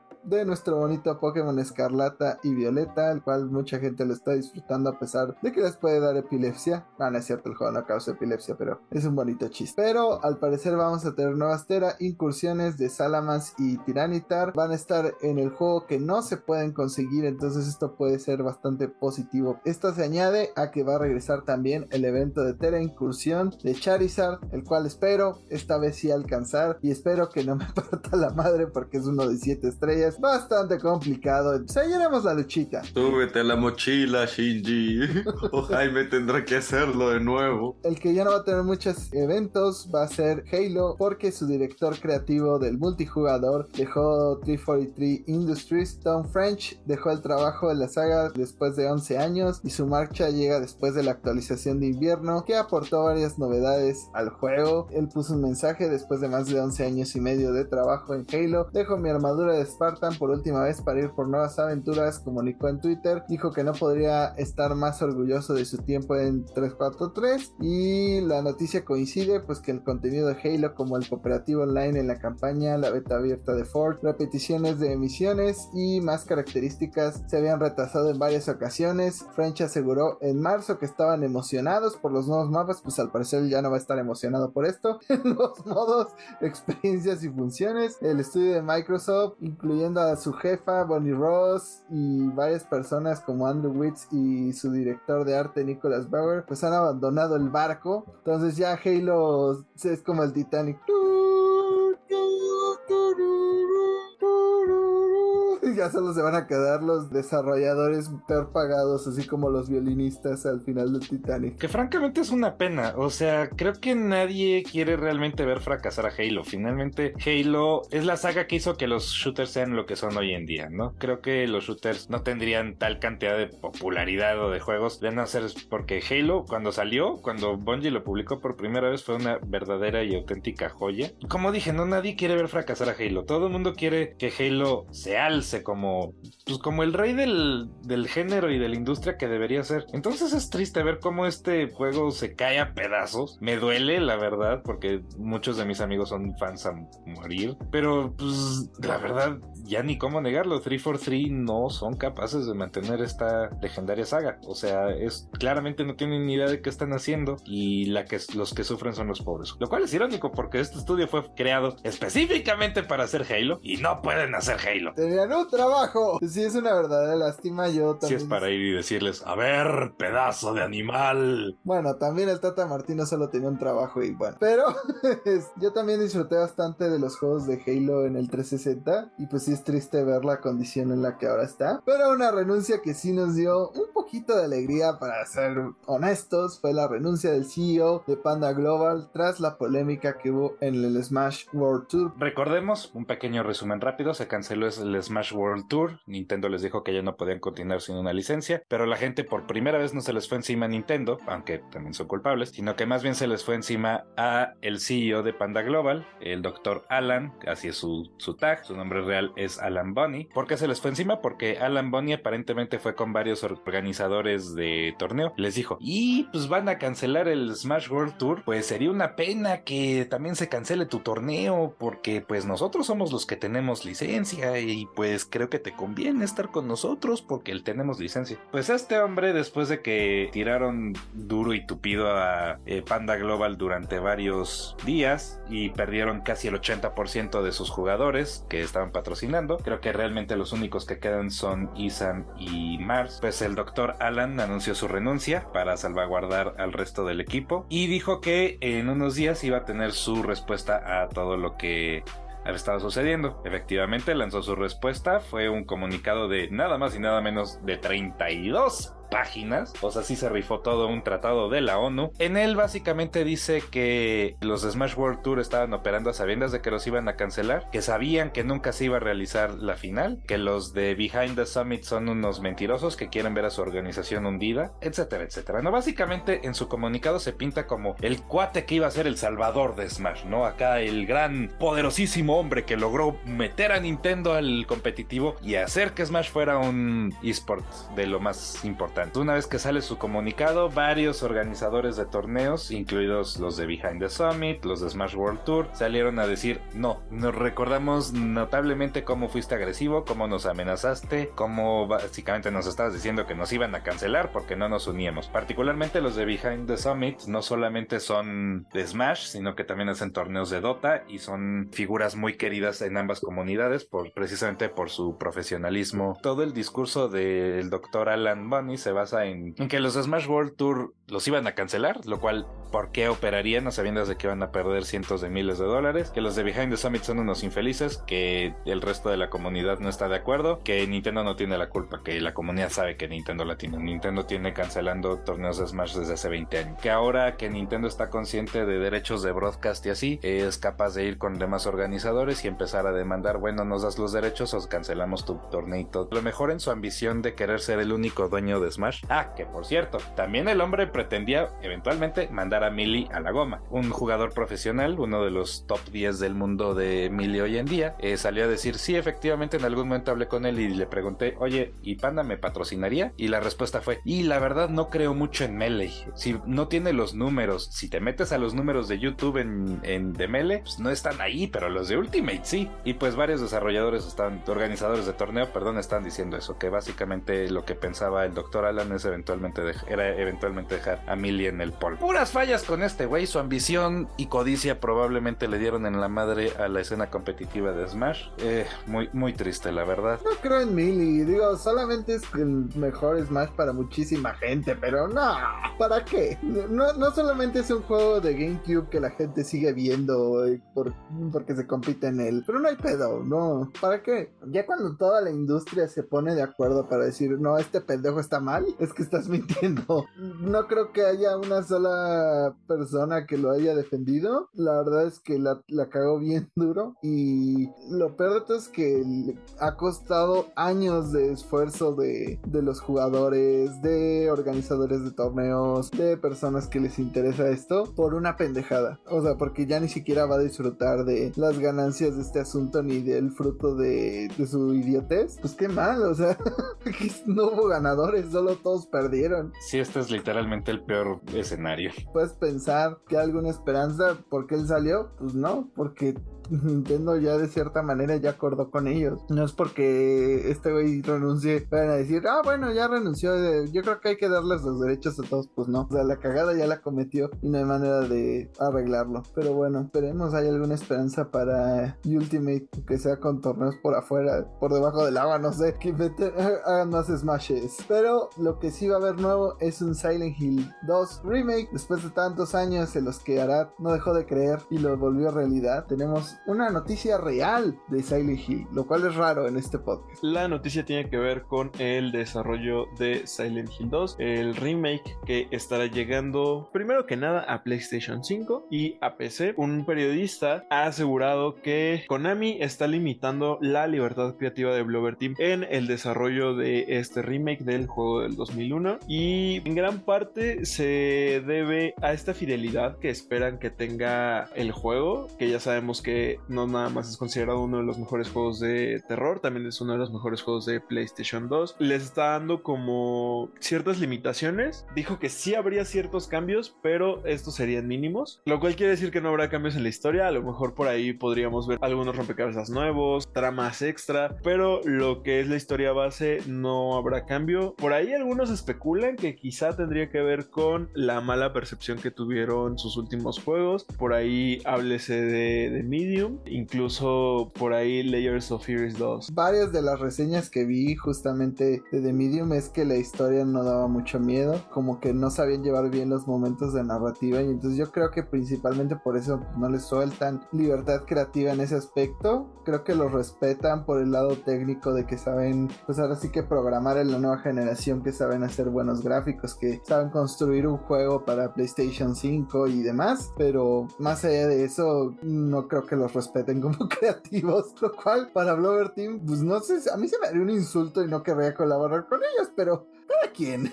Creo que les hace falta el dinero y al final de cuentas, quieras o no, a pesar de que no te hayan dado tanta libertad creativa, pues decir que tú trabajaste en el remake de Silent Hill 2 y si es un éxito comercial como lo fue Resident Evil 2 Remake, pues mucha gente va a querer ver a Glover Team involucrado en otros proyectos junto con lo que queda del Team Silent o lo que quede de Konami, ¿no? Entonces a, lo mejor ahí podrían pues, tener nuevas oportunidades. Queremos ver a Glover Team de nuevo en el remake de Silent Hill. el, Uno. También cabe mencionar que hay parte del equipo del Team Silent que trabajó en esta entrega, entonces pues espera que no haya cambios, o sea que la historia sea fiel, pero por ahí sí se llegó a especular que habrá nuevos finales y que incluso pues esto de los rompecabezas. Y por un lado está bien, ha habido como gran debate por parte de la comunidad de Silent Hill que una pues sí, ya se le notan los años al juego y la otra ya no es como que tengamos muchísimas oportunidades de jugar Silent Hill 2 o por lo menos no en la forma óptima que nos gustaría. No sin pagar 20 mil pesos por una copia de Silent Hill 2 porque la gente está enferma y se están peleando las pocas copias que se imprimieron en su momento. El año es 2040, todo empezó por una copia de Silent Hill, ahora los bombardeos no paran, extraño a mi familia. todo empezó por la reventa de copias de Silent Hill, ahora el mundo está perdido. Ojalá le vaya bien a Blower Team, ya Silent Hill y podamos ver más entregas. Por lo pronto he anunciado como 10.000 juegos de Silent Hill y yo insisto en que le sigo teniendo más fe a Silent Hill F, pero para eso se ve que vamos a tener que esperar mucho tiempo. Lo que sí nos hizo esperar fue el aumento de precios de Xbox, porque por más que se quisieran pintar como los buenos de la historia, los que no iban a subir los precios, de chalala, chalala, y dijimos, lo único que tenía que hacer Xbox para mejorar sus posibilidades en esta generación era no subir sus precios, pues ya lo hizo. Xbox está preparando para unirse a otros editores de juegos importantes y aumentará el precio de sus títulos principales first party de 60 a 70 dólares a partir de 2023. Los juegos creados para Series X y S, incluyendo Forza Motorsport, Redfall y Starfield, costarán 69 dólares de lanzamiento. Si bien Xbox ha notado que los precios regionales pueden diferir, aún no ha brindado detalles de cuáles países. Ya sabemos, o sea, los mismos que puso Sony, esos van a ser los que ponga Xbox. O sea, por morenos vamos a seguir pagando más de 70 dólares. Eso ya está más que cantado. Y dieron una declaración en la cual decían, este precio refleja el contenido, la escala y la complejidad técnica de estos títulos, dijo el portavoz de Microsoft a. También mencionó, al igual que con todos los juegos desarrollados por nuestros equipos en Xbox, también estarán disponibles con Game Pass para el mismo día de lanzamiento. Creo que esta es la principal ventaja de Xbox que pues, si bien puedes pagar 70 dólares cuando salgan, puedes pagar mucho menos con Game Pass y tenerlo de todos modos. Entonces, ¿es una opción? Sí. Como dice Jaime, es una opción. El Game Pass siempre al mismo tiempo te orilla un poco más a esto, ¿no? O sea, Xbox lo que prefiere es tenerte como un usuario de su servicio a como un consumidor de sus productos. Y la verdad es que que te pongan el juego a 70, pues para muchos sí ya es ese golpe. Por poner un ejemplo muy burdo, hay gente que deja de fumar porque le subieron un peso a la cajetilla. Imagínate quienes no van a dejar de comprar varios juegos porque simplemente ya no les alcanzan, ya no les parece viable o muchas veces no vemos nosotros el valor en esos 70 dólares. Y por otra parte, pues me parece casi cómico lo que dijo esta persona acerca de que es un reflejo de la calidad, considerando que estamos en la época donde más rotos e incompletos están saliendo los juegos. Entonces, sí refleja bastante desarrollo técnico, no, me malentiendan, en programación, entiendo lo que implica, pero al mismo tiempo, si te vas a jactar de la calidad de los productos, pues espero que lo corroboren o lo, lo demuestren, que ya las cosas salgan bien horneadas y no rotas. Sí, o sea, mucha gente se paró criticar a Sony que la inflación, la inflación afecta a todos. Ya solo la verdadera duda es cuándo Nintendo va a subir el precio de sus juegos a 70 dólares. Yo no creo que tengan la osadía de hacerlo todavía mientras... No, cállate, cállate, cállate. Yo creo que todavía no van a atreverse mientras estén en 1080, pero cuando empiecen a hacer desarrollos 4K para el Switch 2 o lo que sea, pues ahí sí los veo subiendo el precio, así que, híjole, pues ya cada día se hace más caro este bonito hobby del mundo de los videojuegos. O sea, ya tenemos tarjetas de memoria que cuestan cerca de 2 mil pesos, pantallas carísimas, consolas de 15 mil pesos y ahora juegos de 70 dólares. Y aprovechando la plática y el tema, recordar que ya se acerca cada vez más rápido las ofertas de Steam de Navidad, donde los juegos vuelven a ser baratos y la vida vuelve a ser bella por unos breves momentos. Así que si tienen una compu y pueden jugar algunos juegos, pues les recomendaría checar ofertas. Hay juegos desde 20 pesos que valen la pena, entonces aprovechen. Su Navid- propio Santa Claus. Navidad, Navidad, en Steam, en la tierra, Navidad, Navidad, Gabe Newell te los da. Así es, metí una canción navideña al podcast, lidien con eso. Pero igual que las esperanzas de que los juegos algún día no cuesten mucho y que Ticketmaster próximamente, este podcast ya se terminó. Muchas gracias por habernos escuchado. Muchas gracias por habernos acompañado en el stream que hicimos hace poco y muchas gracias sobre todo por haber reventado el récord que teníamos de views en un video en YouTube con el último video que hicimos. Muchas gracias, muchas gracias, muchas gracias. Y pues esperemos nos sigan acompañando. Pero chicos, sus redes sociales para que les hagamos las preguntas clásicas de cada semana. A mí me pueden encontrar como Luis Sky High en Twitter y en Instagram. Ahí los espero para que me cuenten si están de acuerdo con los Game Awards y por qué le robaron a Metal Hellsinger. Eso fue una estafa y nos robaron. A mí me pueden encontrar tanto en Twitter como en Instagram como el Árabe García. A mí díganme, ¿por qué le robaron a Metal Hellsinger la puta madre? A mí me encuentran en todas las redes sociales como My Life Azarat y por todas las redes sociales me refiero a Twitter, Instagram y TikTok. Ahí ustedes díganme, no sé, la verdad esta semana no tengo una pregunta en específico, ¿Por pero qué le robaron a He- Hellsinger? pueden decirme eso también. Ah, me pueden encontrar como Jaime Higuera en Facebook, como Jaime Higuera 100 en Instagram, como Red James arroba guion bajo en Twitter. A mí díganme, ¿por qué los metaleros de Metal Hellsinger son tan cerrados con otros géneros y no aceptan que otra persona gane un premio? Y sobre todo, ¿por qué no les gusta la gatita que baila el mambo? Pero nos vemos en el siguiente La programa. gatita que le gusta el mambo. Nos vemos en el siguiente programa. Hasta la próxima. ¿Alguien sabe qué sigue de Mambo? Que le gusta ya que Que con todos les gusta bailar. Ah, sí, que no, que con los malos sale a bellaquear. Ahí está. Con los malos a bellaquear. Una gatita y otra vez. Y se repite. Hasta la próxima.